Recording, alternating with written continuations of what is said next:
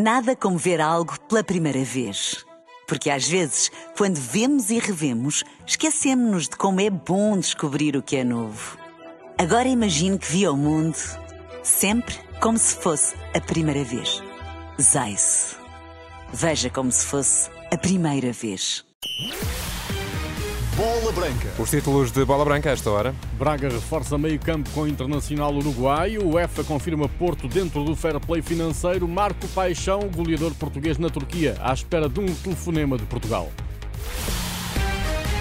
A bola branca no T3 com Luís Aresta. Olá, Luís, boa tarde. Boa tarde. O Braga é o campeão do dia no mercado com Rodrigo Zalazar, médio centro de 23 anos do Schalke 04. Há poucas semanas, Zalazar teve uma estreia de sonho na seleção do Uruguai com dois golos na vitória por 4 a 1 sobre a Nicarágua, no amigável em que foi titular e jogou 85 minutos. Depois de três épocas no futebol alemão, Rodrigo Zalazar assina pelo Braga até 2028 por 5 milhões de euros e fica com uma cláusula de rescisão de 50 milhões.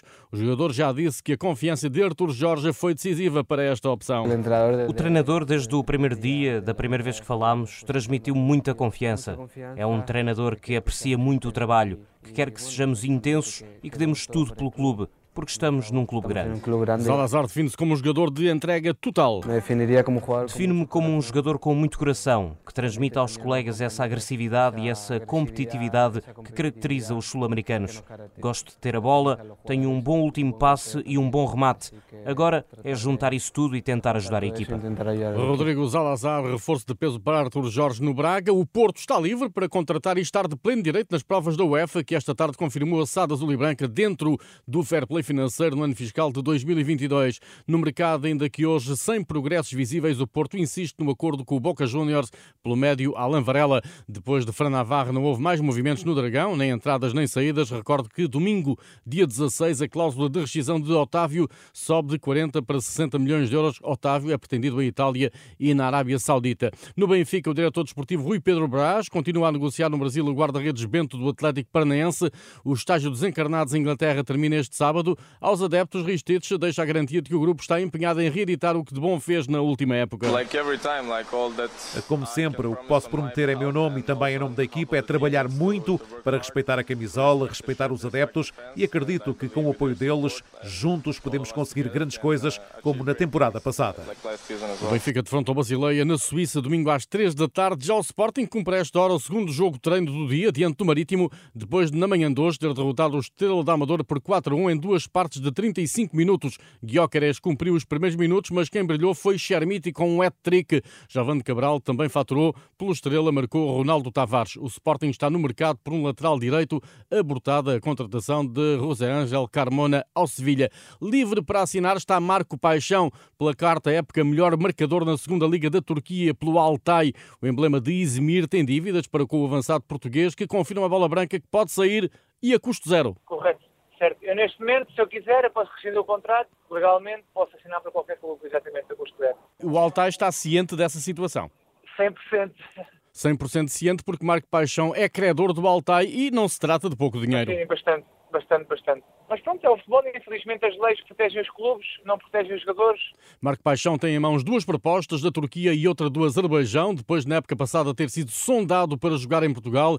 Na reta final da carreira, o sonho do regresso está mais vivo do que nunca. Sim, claro que sim. Eu, eu, eu ano passado tive uma chamada de um clube que este ano subiu à Primeira Liga e eu estava para casa bastante esperançoso que algo pudesse passar, mas infelizmente não se passou. Mas sim, claro, obviamente, eu tenho 38 anos, eu diria que mais dois aninhos fisicamente consigo ainda fazer uns bons números e se algum desses anos fosse em Portugal seria maravilhoso. Aos 38 anos, o avançado português está bem fisicamente e apresenta credenciais. Sou o único jogador na Turquia a ser quatro vezes o máximo goleador da Liga e cheguei pronto, contra jogadores jovens, de 25, 26 anos, jogadores que tiverem boas ligas, porque realmente eu cuido muito e estou todos os dias no ginásio, né? É um bocado o exemplo com pronto, daqueles jogadores que estão ao nível, o Cristiano e Modric e Benzema e todos eles, uh, tem que se cuidar muito. Né? Nesse nível, sim. Agora, não cuidando, era mais difícil. Marco Paixão de Sesimbra em 2005 até à Turquia em 2023, onde aguarda um telefonema do futebol português. Na preparação da nova temporada desta sexta-feira, o regresso de Miquel Villanova aos treinos no Vitória. O defesa venezuelano trabalha sem restrições e este sábado poderá ser opção, no particular com o Rio Ave. O Estádio Nacional vai entrar em obras profundas. Quais e quando é que falta saber? As federações de futebol, rugby e atletismo serão importantes na definição do programa base para a remodelação do estádio projetado por Miguel Jacobetti Rosa em 1939 e inaugurado por Salazar cinco anos depois. O primeiro passo está dado com o protocolo entre Governo, Federações e Câmara de Oeiras. Presente na assinatura, o Primeiro-Ministro António Costa disse o óbvio, que o Jamor não pode envelhecer eternamente. Uma notável peça arquitetónica, mas não deve ser um sítio arqueológico deixado ao abandono da vida humana e da prática desportiva.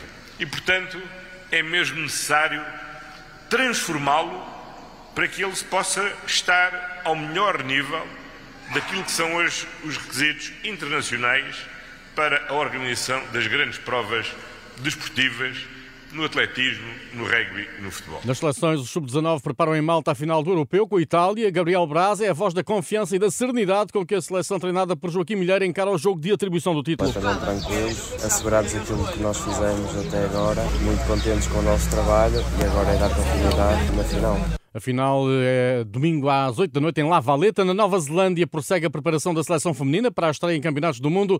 Andrea Norton lança um primeiro olhar para a fase de grupos que para Portugal arranca deste domingo a 8 dias. Todos são adversários difíceis, né? todos têm muita qualidade e olhamos para todos os jogos, encaramos um a um. Uh, o mais importante é o primeiro, que é contra o País Baixo, e um, é isso com toda a humildade, com todo o respeito aí vamos dar sempre o nosso melhor, seja em qualquer jogo que for. E já na próxima segunda-feira arranca o Europeu de Hockey em Patins em San Sadurni da Noia, na Catalunha. Portugal, treinado por Renato Garrido, estreia-se contra a Itália no Grupo A, onde estão também Espanha e França. Ângelo Girão, guarda-redes do Sporting, abdicou da seleção. A baliza nacional fica entregue em primeira instância ao benfiquista Pedro Henriques, que parte para a Catalunha com a missão de regressar a Portugal com o título europeu. Derivado da qualidade que, que, que apetrecha esta, esta seleção, derivado do, do, melhor campeonato do mundo, que é, que é, que é em Portugal, que está nas, nas, decisões clubísticas, o espetáculo que proporciona.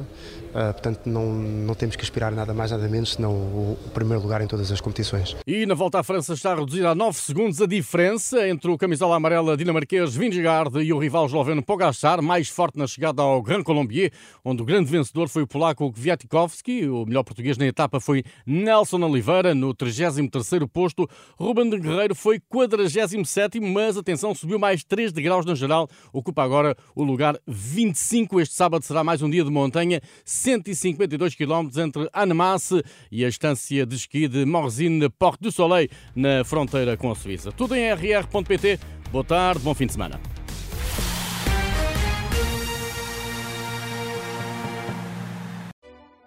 Nada como ver algo pela primeira vez. Porque às vezes, quando vemos e revemos, esquecemos-nos de como é bom descobrir o que é novo. Agora imagine que viu o mundo sempre como se fosse a primeira vez. Zais. Veja como se fosse a primeira vez.